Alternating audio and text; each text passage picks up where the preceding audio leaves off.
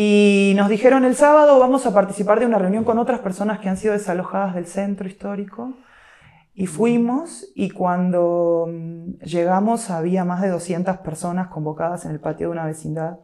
Y entendimos un poco intuitivamente la dimensión de lo que estaba pasando, aunque no pudiéramos describirlo. Y empezamos pues, a entrevistar a la gente, a estar en contacto con ellos empezamos a llegar a los desalojos temprano y, nuestra investigación se, se, hizo mucho en la calle, caso a caso. Nosotros este, tenemos una base de datos muy grande, de casi 100 casos de desalojo que hemos reporteado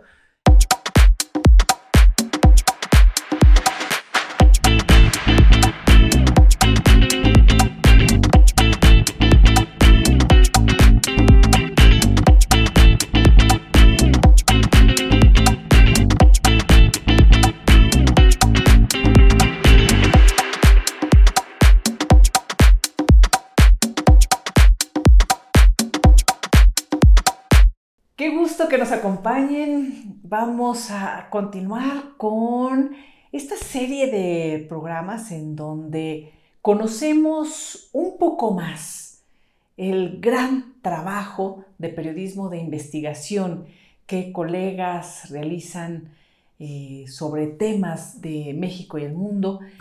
Me da muchísimo gusto que Eliana Gillette esté con nosotros. Gracias por acompañarnos. ¿Qué tal?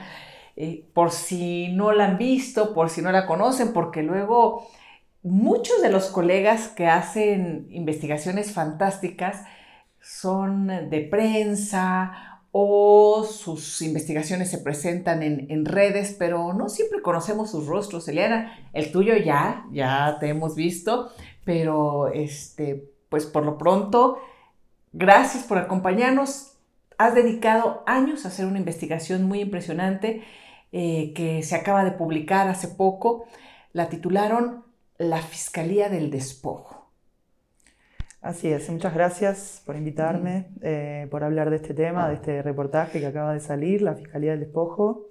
Eh, fue una alianza que hicimos dos reporteros independientes, freelance, yo y otro compañero, Ernesto Álvarez, fotógrafo, fotoreportero y eh, empezamos a seguir casos de desalojo en la Ciudad de México eh, desde el año 2016. Mm.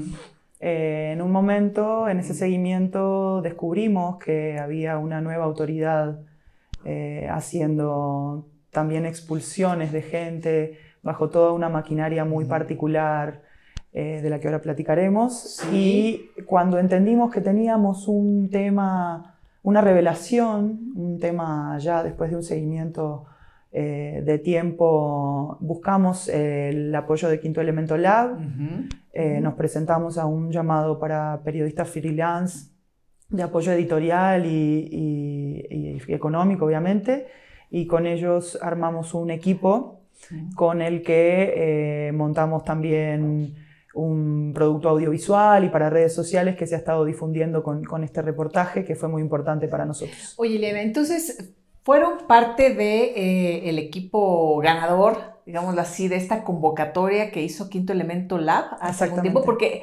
recuerdo, ha hecho algunas y, eh, y me parece que estas iniciativas han generado proyectos muy importantes. Entonces, ustedes eh, acudieron a, esta, a este llamado, a esta convocatoria que hicieron los colegas de Quinto Elemento Lab para reportaje de investigación y su propuesta resultó ganadora, ¿no? ¿Fue, así? Exactamente, exactamente, sí.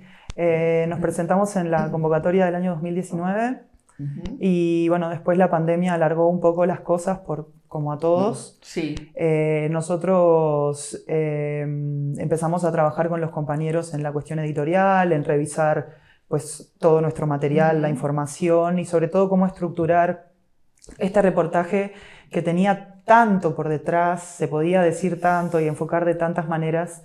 Y personalmente para mí era la primera vez que hacía algo de esta envergadura y haciendo la parte más dura de la investigación, ¿no? Tenemos un archivo muy grande, como les decía, gráfico, de imágenes, de cobertura, pero ese archivo también es enorme en expedientes, entrevistas, casos, eh, contactos, personas que participan. Entonces se volvía un universo tan grande que personalmente para mí fue muy, muy grato y muy bueno tener el acompañamiento tanto de Alejandra Yanik, que fue la coordinadora del proyecto, como Rubén Martín, que hizo la edición del texto desde Guadalajara, es otro compañero que, también participó por parte de Quinto Elemento Lab en, la guía, ¿no? Para poder llegar a esto. Acotando toda esa información, ¿no? Que siempre es, eh, es un momento de mucha tensión en el periodismo, Eliana, y no sé si, si a ti te sucede lo mismo cuando tú has hecho un reportaje, tienes tanta información, sabes lo que quieres contar, lo que quieres transmitir, eh, pero ni siquiera sabes cómo empezar. O sea, ese momento, lo que llamamos en el papel, ¿no? Eh, el momento en blanco, donde está ese papel en blanco y vas a empezar a escribir, o cuando tienes todo el material y vas a empezar a editar y entonces a pensar en cómo vas a contar esa historia, ¿no? Ahora es, es como siempre un momento tremendo, ¿no? Porque tú ya tienes aquí una idea y la quieres transmitir a la gente. Sí, en, este tema en particular porque nosotros guardamos una secrecía prácticamente absoluta sobre lo que habíamos encontrado, aunque íbamos haciendo, intentando hacer algunas publicaciones. Y en particular respecto a la tarea de, que dices de ese momento de, enfrentarse ¿no? a, relatar, eh, como yo estoy formada en una redacción, aunque sea freelance, eh, me formé en el semanario Brecha, un semanario independiente de izquierda este, fundado por los grandes intelectuales del Uruguay, y entre ellos este, Eduardo Galeano. Y, bueno, ni eh, más ni menos, ¿verdad? sí, exactamente. qué maravilla. Y, estoy muy acostumbrada a, platicar con los compañeros los temas, a tener reuniones, a tratar de explicarme, a, entrar en, en coloradas discusiones intentando que rebatir lo que les estoy diciendo para que pueda ir afinando mis argumentos. O sea, ¿eres discípula de Eduardo Galeano? ¿Te consideras discípula? Eh, pues, ¿qué, uruguayo no lo es?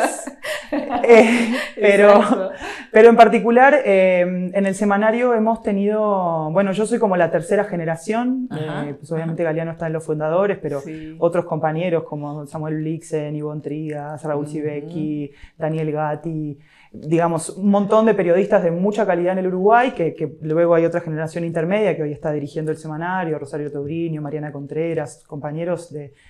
y yo soy como la, tercera de esa camada que, en el año 2010 empezó ahí a hacer sus primeros experimentos. Como decimos, ¿no? Sus pininos. En el periodismo de investigación, sí. Y llegas a, a México y comienzas con este reportaje casi de inmediato, porque nos comentas que comenzaron a investigar el tema, comenzaron a, reportear en 2016 y hasta 2019 fue la convocatoria de Quinto Elemento Lab. En ese tiempo habían mantenido secrecía y empezaban ya a armar todo el, proyecto. Pero llegaste más o menos por esas fechas, 2016, cerca. Eh, llegué a México a finales del 2015, en octubre. Mm. Trabajé un tiempo también en un portal que se llama Desinformémonos, con Gloria Muñoz. Y después este, comencé a hacer esta investigación un día de una manera muy casual, como se dan las mejores cosas en el periodismo. Sí, ¿cómo fue? íbamos caminando por el centro con Ernesto Álvarez, por el Tianguis de la calle Argentina, y era un caos porque el espacio, está, que de por sí es reducido, estaba ocupado por un montón de muebles y pues la curiosidad alimenta el periodismo y empezamos a preguntar a la gente alrededor y nos dijeron, no, hubo un desalojo de 42 departamentos en la mañana y dijimos, eh, bueno, ¿sabe de alguien? Sí, mira, él es, este, estuvo, fue desalojado, él fue desalojado, los propios comerciantes eh, habían vivido esa violencia, nos contaron un poco. Recuerdo que hicimos algunas entrevistas en ese mismo momento, mm. porque pues, la reacción grabadas con celular y con unas fotos muy sencillas. Y nos dijeron el sábado vamos a participar de una reunión con otras personas que han sido desalojadas del centro histórico. Y fuimos y cuando mm, llegamos había más de 200 personas convocadas en el patio de una vecindad y entendimos un poco intuitivamente la dimensión de lo que estaba pasando, aunque no pudiéramos describirlo, y empezamos pues, a entrevistar a la gente, a estar en contacto con ellos. empezamos a llegar a los desalojos temprano y, nuestra investigación se, hizo mucho en la calle, caso a caso. Nosotros este, tenemos una base de datos muy grande, de casi 100 casos de desalojo que hemos reporteado y eso fue hecho picando piedra, como dicen acá. ¿no? Yendo cada vez a tratar de encontrar a la gente para poder platicar con ella en ese momento. Ahí es en donde comienzan a a darse cuenta de lo que estaba pasando, una situación además muy particular con el tema de desalojos, porque hemos escuchado sobre, sobre estos casos a lo largo de, muchos años, pero aquí comienza a haber un ingrediente perturbador, diría yo. Y es ahora donde comenzamos ahorita aquí a nuestro público a platicar la historia pero también es importante la historia detrás de la historia, como ustedes este, ahorita eh, están eh, conociendo y estamos aquí también, em, nos está compartiendo Eliana. Y hay un ingrediente extra en todos estos desalojos, una acción desde la autoridad que no se había dado en otros momentos. Y es un superpoder, si le podemos llamar así, a la Fiscalía de la Ciudad de México, a una de las fiscalías que depende de la Fiscalía de la Ciudad de México.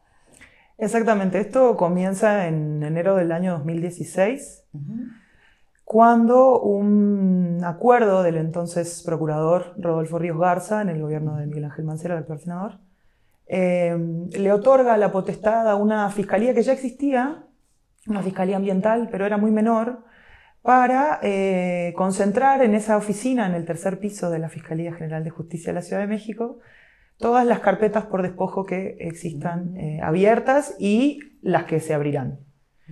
Eh, en esa acción administrativa, porque es un cambio incluso dentro de la propia estructura de la Fiscalía, ni siquiera es una ley, digo, no ha pasado tampoco por una discusión legislativa donde, bueno, se garantiza la pluralidad de los partidos y toda esta cuestión que conocemos, eh, ese cambio administrativo tiene eh, una repercusión enorme, que este, esta fiscalía, nosotros el primer caso, el, acuerdo es del, creo que si no me falla la memoria, el 25 de enero del 2016, y la fiscalía no pasa ni 10 días que ya comienza a hacer eh, aseguramientos de estos inmuebles. Esto que estamos hablando, estas facultades, entonces no son facultades otorgadas por Congreso, no. Es un acuerdo interno. Exactamente. ¿Y qué hace esa fiscalía? Esta fiscalía, em, el método que nosotros hemos identificado siguiendo casos tiene tres partes muy claras. Una es que toma el control de edificios por la sola decisión del Ministerio Público que investiga los casos, eso tampoco pasa por un juez. Eh, que es una acción de fuerza grande, se hace con el grupo de choque de la Fiscalía, el grupo Geri, eh, gente armada, es el grupo que se utiliza en casos este, de mucha violencia, como secuestros, por ejemplo. Eh, eso en una de las, en, etapas muy tempranas de la investigación, nosotros encontramos casos muy breves, donde apenas como con un mes, menos de un mes de investigación se toma esa definición, digamos, no se recaba mucha información previa para, para generar el acto de mayor violencia.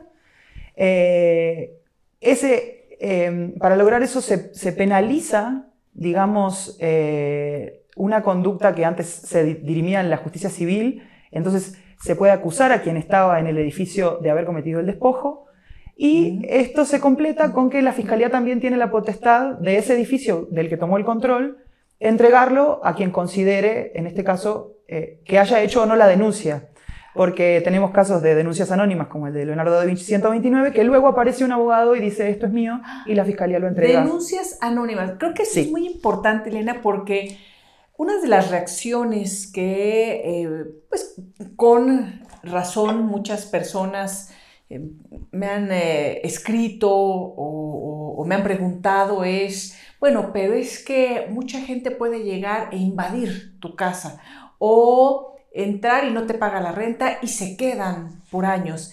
Pero aquí estamos hablando de otra cosa, de una acción desde el poder que no necesariamente comprueba el que tú estés despojando a alguien de su vivienda, el que tú estés ahí eh, incluso de, no, creo que esto es un detalle no menor, porque lo que está sucediendo entonces es un mecanismo en donde una sola autoridad, sin ningún contrapeso del poder judicial o del poder legislativo, ya sea por acuerdos de ley con los partidos en Congreso o a través de una orden judicial, por ejemplo, no, nada más desde el Ejecutivo, pueden, por una llamada anónima, llegar con todo este equipo de gran fuerza a desalojar a las personas, a sacarlas de sus viviendas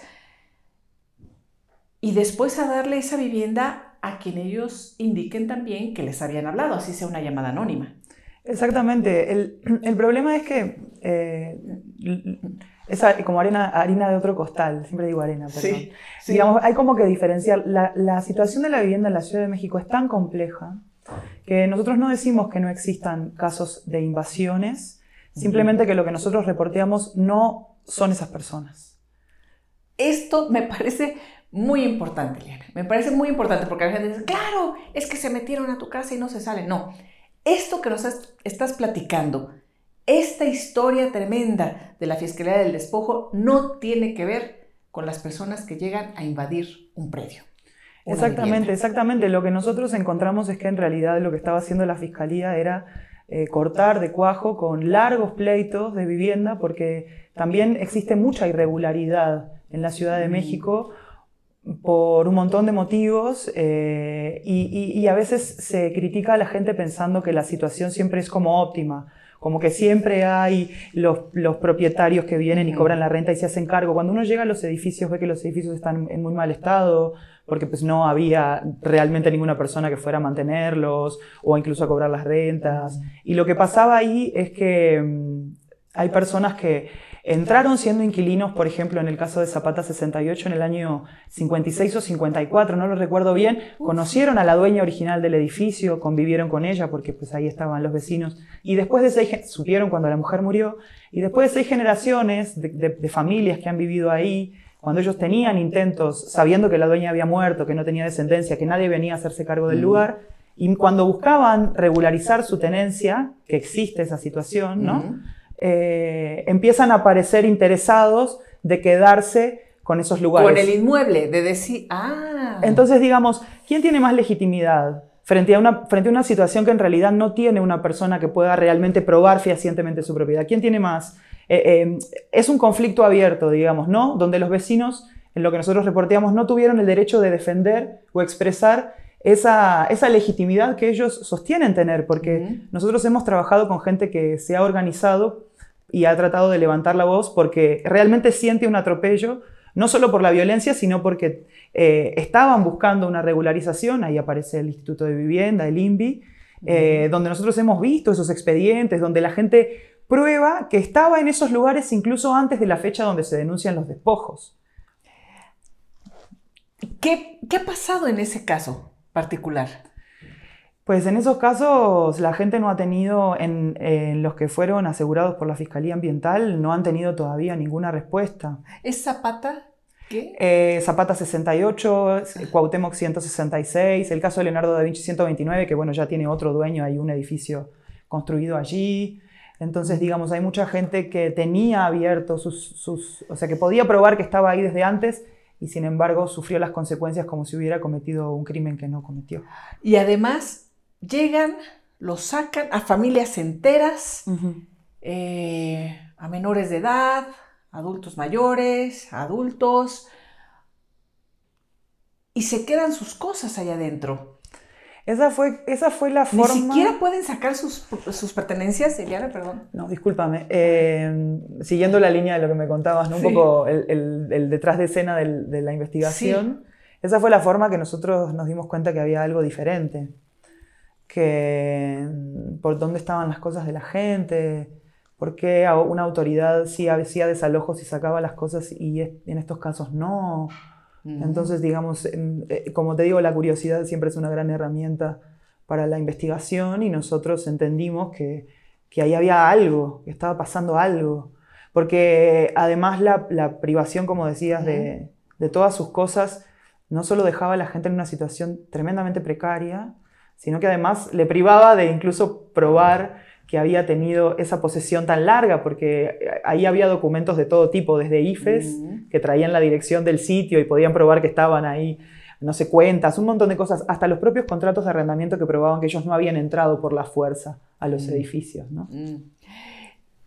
Una serie de irregularidades que me comentabas, al ver los expedientes te puedes dar cuenta que hay, que hay situaciones turbias, por lo menos ahí, o, de abuso de autoridad, o que simple y sencillamente no tienen nada que ver con la justicia, porque no se llevan procesos, eh, no se procura justicia, no se imparte justicia, no hay un proceso como tal. Exactamente, el, principal problema del funcionamiento de esta fiscalía es la discrecionalidad de una autoridad. ¿Por qué fiscalía ambiental? Porque, y eso es otra cuestión que tiene que ver con, con Mancera nuevamente, Miguel Ángel Mancera, ya en el año 2008, cuando él había sido procurador del entonces Distrito Federal, eh, incluyó al despojo dentro de la materia de los delitos ambientales. Fue como un cambio previo que, sin el que no hubiera sido posible la existencia de esta fiscalía hoy. Mm. Eh, entonces, eh, fue la materia en donde se fortaleció esta, esta capacidad para esta Fiscalía Ambiental y, bueno, pues hay que hacernos muchas preguntas. Eh, actualmente en esta administración y desde que estaba eh, en campaña para jefa de gobierno, Claudia Sheinbaum ponía especial atención a la corrupción que se, daba, que se había dado en el tema inmobiliario en la Ciudad de México. Y no nada más en lo que ahora está acusando, que bueno, hay procesos abiertos y han señalado precisamente al gobierno de Miguel Ángel Mancera, pero al final del día los mecanismos discrecionales y de despojo continúan hoy en día. Y digo, y hay que hacerse muchas preguntas, porque si, si las autoridades actuales estaban poniendo como foco rojo mecanismos de corrupción en el tema inmobiliario en ese sexenio, pues también es un ingrediente a considerar en todo este, en todo este contexto, ¿no? Sí, eh, la discusión es que sean, hay una discusión muy grande que se ha dado en los últimos años sobre el tema de la corrupción inmobiliaria, de la gentrificación, de la expulsión, pero ninguno había llegado a hablar de cómo se hacen del suelo de la ciudad mm. para construir porque pues obviamente el centro está ocupado por gente. Eh, Entonces, uno de los fenómenos que estamos viendo con este mecanismo es que despojan, sacan a la gente. Eh, ¿Y qué hacen con, con, ese predio, con esos edificios? Cambia de manos. Eh, y lo que hemos visto en los casos que hemos reporteado, o quedan abandonados, o sea, digamos, no hay una si la persona está denunciando que fue despojada, querría recuperar su casa porque allí vivía, pero no lo hacen. Mm. Eh, en ninguno de los casos que hemos visto ha sido ocupada nuevamente y mm. la mayoría son demolidos eh, para construir nuevas cosas o de forma irregular, como en el caso de Cuauhtémoc 166, donde los vecinos lograron denunciando frente a la alcaldía, frente al INVAL, mm. frente a otras autoridades y evidenciaron de que toda esa demolición se hizo sin permiso, que ese edificio no se podía ¿Llegaron a demoler el edificio? Está parcialmente demolido, ahora está clausurado, eh, pero tampoco hay respuesta de qué va a pasar con eso, ¿no? ¿Hay algún mecanismo? Bueno, eh, por lo pronto los eh, vecinos, en este caso, lograron pues frenar la conclusión de la demolición, ¿no? Y está esto como en, en el limbo, digamos, ¿no? Sin embargo, se quedaron sin casa, los, los sacaron. ¿Hay algún mecanismo para defenderse de cualquier tipo de abuso de autoridad o corrupción que se esté, que se esté dando con esta, estas facultades que se han otorgado a la Fiscalía Ambiental? Los únicos espacios donde ellos han logrado hacer denuncias son dentro de la propia fiscalía en la cuestión de asuntos internos. Llegamos siempre a lo mismo, ¿no? Las fiscalías en general, qué poder y qué desastre Eliana, hay que decirlo, son focos rojos en este país de lo que está sucediendo, pero además todo llega a ellas. Sí. todo llega, cualquier eh, investigación periodística, al final del día llega a la fiscalía que se convierte en juez y parte, porque están metidos. Sí, en este caso es evidente como esa falta de control habilita la arbitrariedad.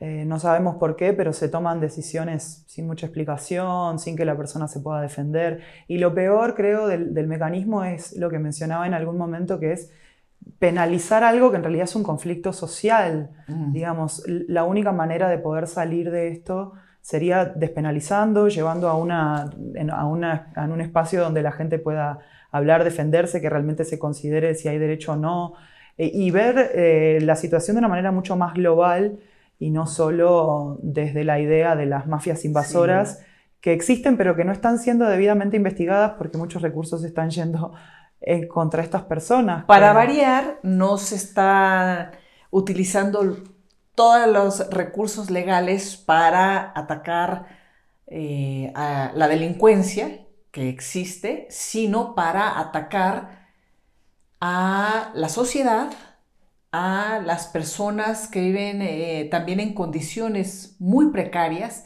y que tienen menos posibilidades también de defenderse y llegan con todo el poder, en este caso, de una fiscalía que no les da opción, porque hemos visto también las imágenes de comunidades enteras y comunidades además que viven en situaciones de mucha vulnerabilidad. Sí, exactamente. Nosotros hemos señalado que, digamos, las personas que han sido afectadas por este mecanismo pasaron de ser beneficiarias de una política social donde el gobierno las entendía como gente a la que había que apoyar para que tuviera una vivienda digna. ¿Como quiénes? ¿Como quiénes? Eh, casi todas las que están este, vinculadas al Instituto de la Vivienda. El Instituto de la Vivienda de la Ciudad de México fue creado como una herramienta para, para brindar vivienda a las clases medias bajas. Eh, originalmente era el gran promotor de las organizaciones de vivienda que hoy son criminalizadas. Mm. O sea, digamos, la forma de acceder a la política social era organizándose y apelando a eh, que el gobierno interviniera en, una cuestión que ya desde los 90 se veía que la presión inmobiliaria iba a ser muy fuerte en esta ciudad y que si el gobierno no interviene es como una pelea de David contra Goliat, digamos. A veces lo que le ha pasado a estas personas es que desde la autoridad se les dice es un problema entre particulares cuando en realidad la diferencia entre estos particulares eh, es muy grande. Eh, son potentados quienes están reclamando eh, en muchas ocasiones estos, estos lugares. Y me comentabas que pasaron estas personas, muchas de las que han sido víctimas de este mecanismo, de ser beneficiarias de programas sociales, a hacer eso. Imputadas. Imputadas. ¿Y qué significa que sean, que sean imputadas? Eh, ¿Cuál ha sido su, destino? Pues eh, nosotros hablamos con uno de los primeros presos por despojo en la ciudad, eh, Rogelio León Fortanel, y el Fortanel nos decía algo que, que, es un detalle que no es menor, que aunque él logró ser absuelto, digamos, después de pasar casi dos años detenido. Em, se logró probar de que el día que la fiscalía lo acusaba de cometer el despojo, él estaba en Chiapas, por lo tanto no podía haber cometido el delito. Pero él nos mencionaba que una de las cosas más, más difíciles para él es que él ha quedado completamente manchado como un despojador, porque mm. cualquiera, digamos, para trabajos, para otras rentas, para cualquier otra cosa que él vaya a hacer, eh, la prensa dio mucha difusión de su acusación, pero no de su absolución. Mm. Entonces, este, pues tiene mucha dificultad. Qué, terrible lo que nos platicas, Eliana, porque esto también habla de la labor que debemos de hacer como prensa, eh, como medios de comunicación, porque eh, si nos quedamos con la versión oficial y si damos rienda suelta a las versiones oficiales, pasan eh, estas, estas eh, tragedias personales en donde se estigmatiza a, las víctimas, se revictimiza a quienes ya pasaron dos años en prisión y después usted disculpe, ya puede salir, ¿no? O, o lo que ha pasado con tantos y tantos casos como, bueno, cuando Genaro García Luna y sus montajes televisivos, eh, todo el tema de las incautaciones, y ya, y las armas, y los detenidos, y las bandas, ¿no? Cuando, cuando detrás hay intereses que no tienen nada que ver con, estos temas de justicia. Entonces nosotros estar nada más replicando las versiones oficiales se vuelve muy peligroso, ¿no? En nuestro caso, eh, salirnos de la versión oficial fue lo que nos dio un trabajo de investigación, mm. la verdad. Mm. Eh, porque está construido a partir de las voces de las personas damnificadas y que nos dieron una entrada, obviamente, pero pues después está sostenido en documentación y, este, y en entrevistas, ¿no? en confirmación, pero, pero lo que nos abrió la comprensión del fenómeno fue oír la otra parte. Hay también eh, grupos de, eh, de, personas indígenas. Sí que han sido, han sido víctimas de este mecanismo de la Fiscalía del Despojo. ¿Cómo has vivido tú todos estos años después de conocer tantas historias? ¿Te has vinculado con algunos de, ellos, con algunas de ellas? Eh, ¿Les has dado seguimiento? Mm, ¿Cómo lo vives como periodista? Pues fue un desafío desde el inicio porque con Ernesto siempre nos pesaba el tiempo. Todo lo que habíamos pasado investigando, eh, aunque creíamos que era un tema importante, decíamos hay que publicar, hay que publicar de alguna manera. Y, y, hemos entendido que no había tanta apertura, incluso desde el público, para entender el tema como la hay hoy. Que mm. incluso el tiempo que ha pasado no solo nos ha permitido, como dices, acceder y conocer eh, muchísimo mejor los casos y a las personas, eh, poder registrarlos desde adentro, ¿no? Digamos, esas imágenes que ustedes ven desde adentro de un desalojo costaron mucho tiempo también, eh, porque no lográbamos llegar antes que llegara la policía hiciera el cerco y cómo íbamos a saber, si la gente no tenía aviso, cómo íbamos a enterarnos nosotros para llegar antes. O sea, tuvimos que hacer mil y un malabares realmente para poder mostrar lo que nosotros veíamos, lo que la gente nos contaba, lo que sabíamos que pasaba, la violencia, la arbitrariedad, el, total, el desdén con, la vida de la gente para... Nosotros vimos desalojos donde los muebles eran tirados desde la azotea hacia la calle, que era como una cosa tan, este, incluso falta de respeto, porque aunque sean cosas viejas o, lo que sea, son las pertenencias que la gente ha cosechado, podrían ser herencia de algún abuelo, no sé. Sí, es tu vida, ¿no? La vida, digo, preguntemos a quienes nos ven, nos escuchan en este momento, cuántas cosas no tienen en casa que representan a uno mismo, a tu familia, a tus seres queridos, tu existencia, en fin, ¿no? Sí, además confirmábamos muchas cosas que a veces se dicen, digamos, mucho, la gente desalojada es desplazada fuera del centro, la mayoría pasa a vivir en, o en las periferias o, en algunos pueblos del Estado de México.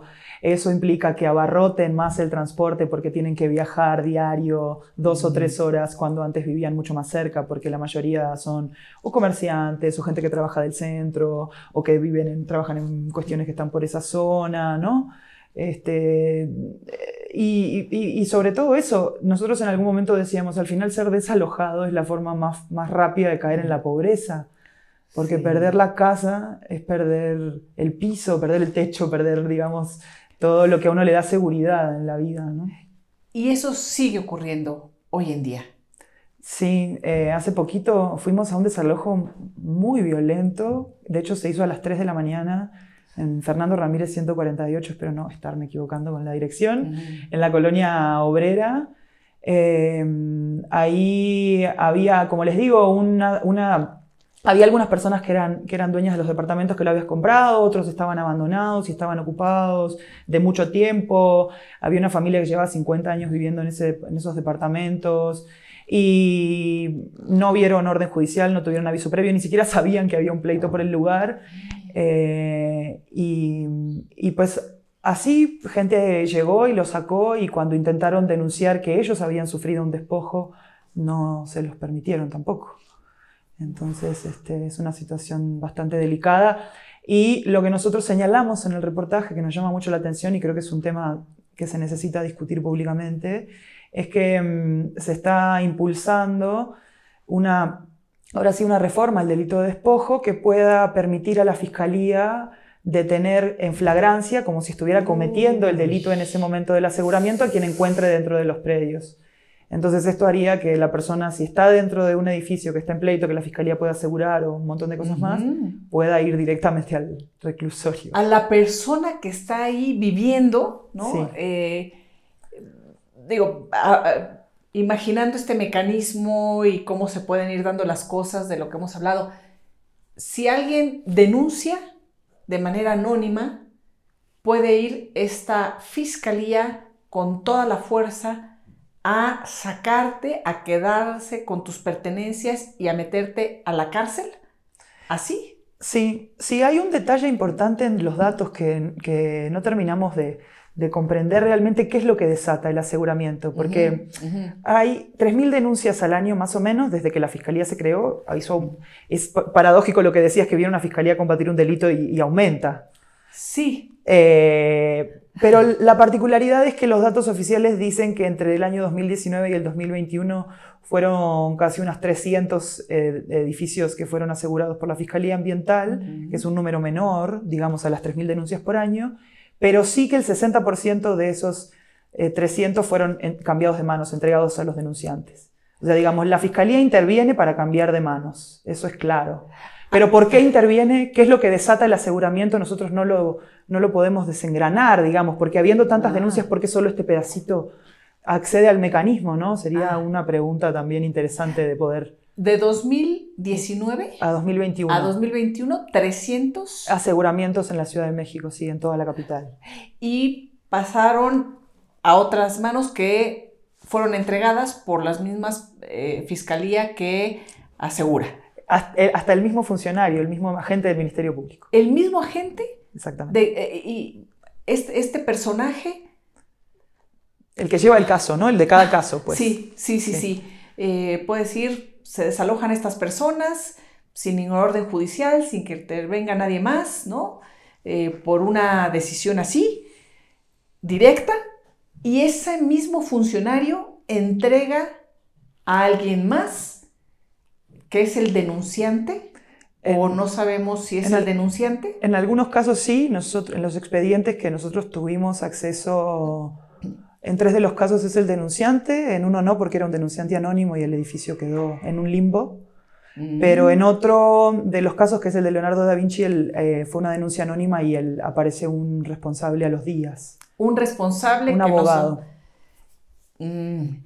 Y se han construido ahí departamentos, edificios? ¿Qué, ha pasado con esos lugares? Pues en, como les decía, algunos casos han estado abandonados, en otros hay edificios nuevos de, alto valor, ¿no? Eh, que, fueron construidos en muy poco tiempo. Pero bueno, claramente hay, beneficiarios ¿no? en estos mecanismos que terminan siendo estas constructoras.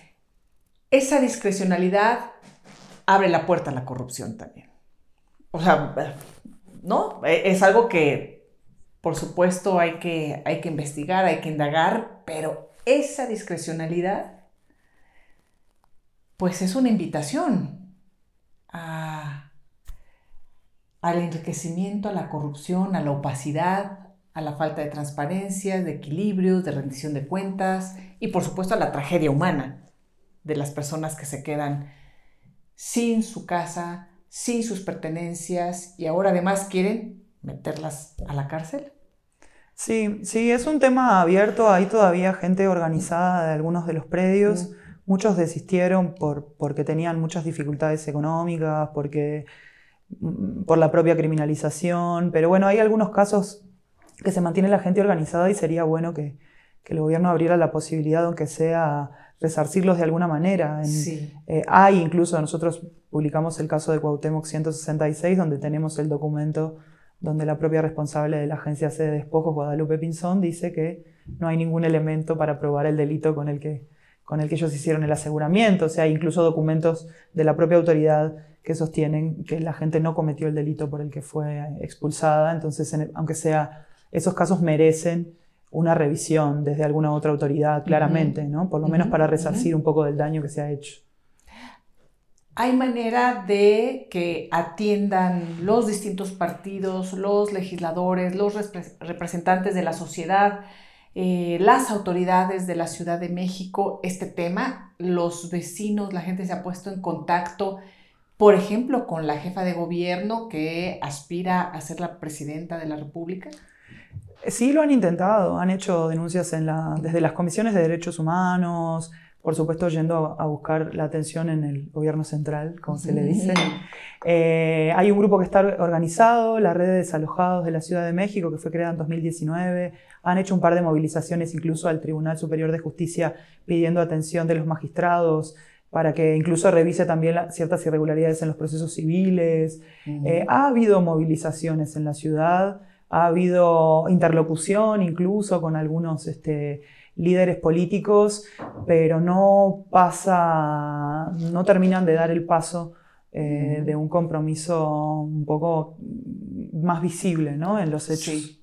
Nos ha comentado directamente la jefa de gobierno, Claudia Sheinbaum, que se reúne en las mañanas o algunas de las mañanas entre semana con eh, la fiscal Ernestina Godoy, con el presidente del Tribunal este, Superior de Justicia de la Ciudad de México, eh, ella misma, para ver todos los temas. Entonces, pues es un tema que podrían verlo de manera directísima entre quienes están eh, operando esta, esta facultad, que es la Fiscalía, y quienes tienen que atender, atender el asunto, ¿no? Ojalá, ojalá tomen cartas en el asunto y por supuesto también pues en el Congreso de la Ciudad de México, ¿no? Podrían hacer algo. Exactamente, hay lugares, digamos, ¿no? Donde eh, nosotros creemos que al final el periodismo sirve para, para abrir la discusión pública.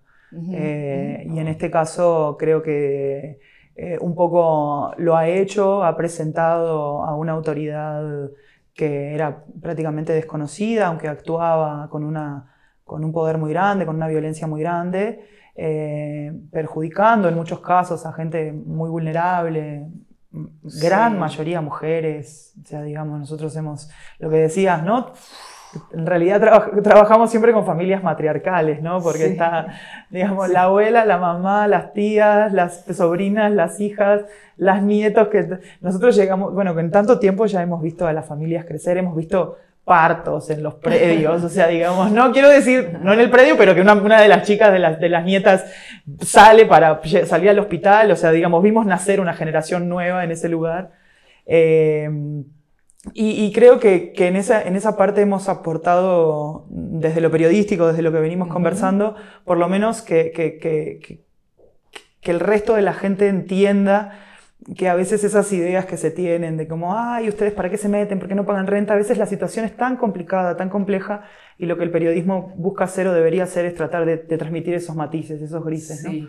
Y bueno, estamos contentos de haberlo hecho también, o aportado un poquito en esa discusión. El, granito de arena y sobre todo, independientemente de los procesos de eh, respeto a derechos humanos, los procesos judiciales que deben de contemplarlos, eh, más allá de todo eso, el que una fiscalía concentre ese poder, me parece que es un foco rojo, nuevamente, porque los periodistas de investigación nos han mostrado tantas historias de estos abusos de poder y de esta corrupción también y delitos en muchos casos. Bueno, los piratas de Borges, por ejemplo, cómo a través de los mecanismos oficiales se robaban casas, se robaban eh, terrenos completos, ¿no? Con todo y notarios. es decir, eh, creo que a nadie conviene esta concentración de poder que se puede transformar en una tentación tremenda, ¿no?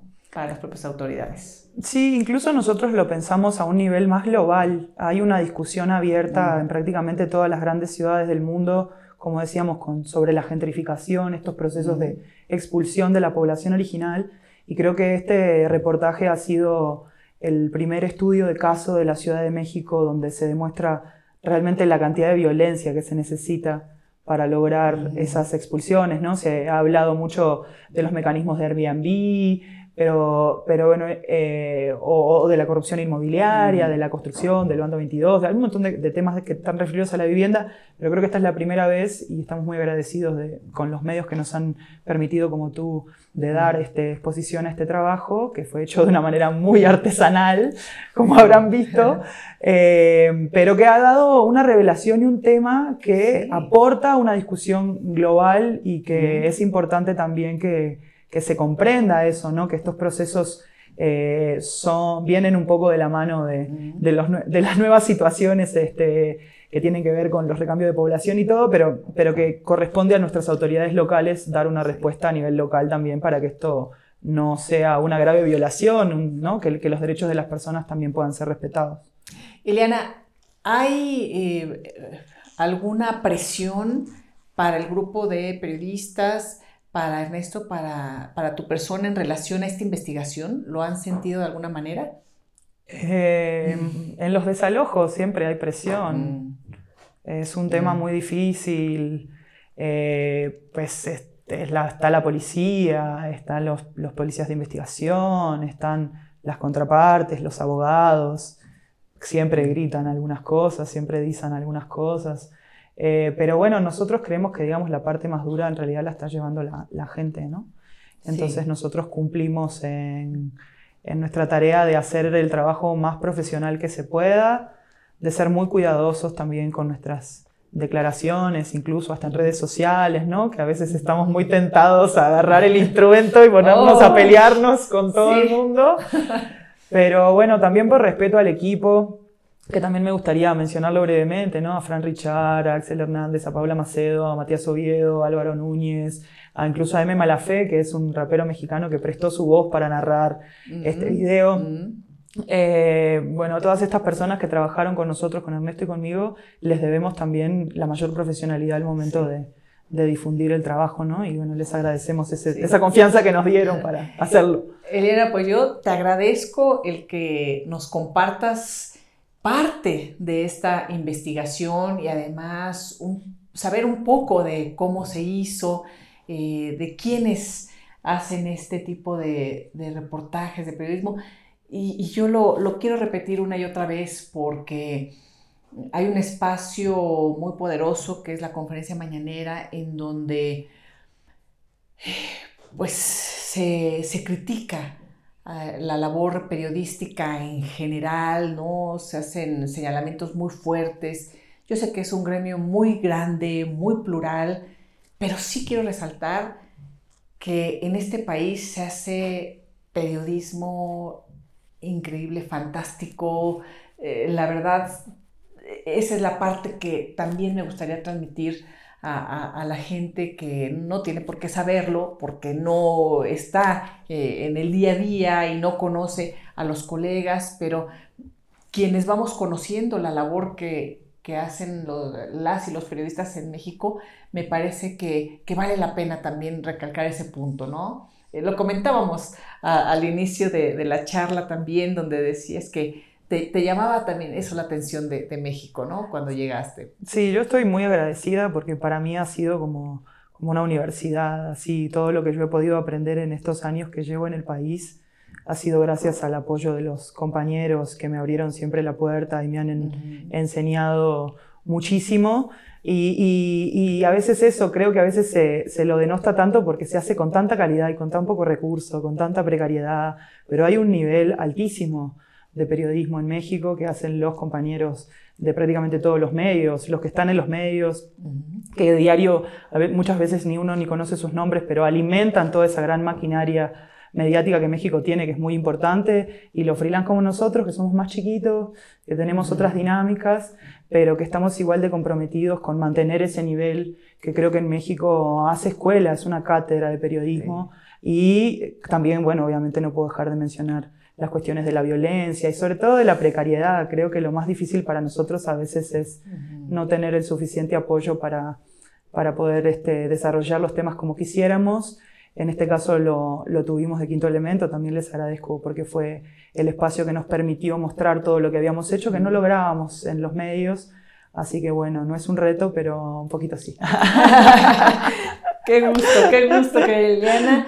Eh, sigamos platicando, charlando, nos avisas, hay que dar seguimiento, seguimiento a este caso y a muchos más. Muchísimas ¿Eh? gracias. Qué padre, qué gusto. Igualmente, un gusto platicar con ustedes. gracias por acompañarnos.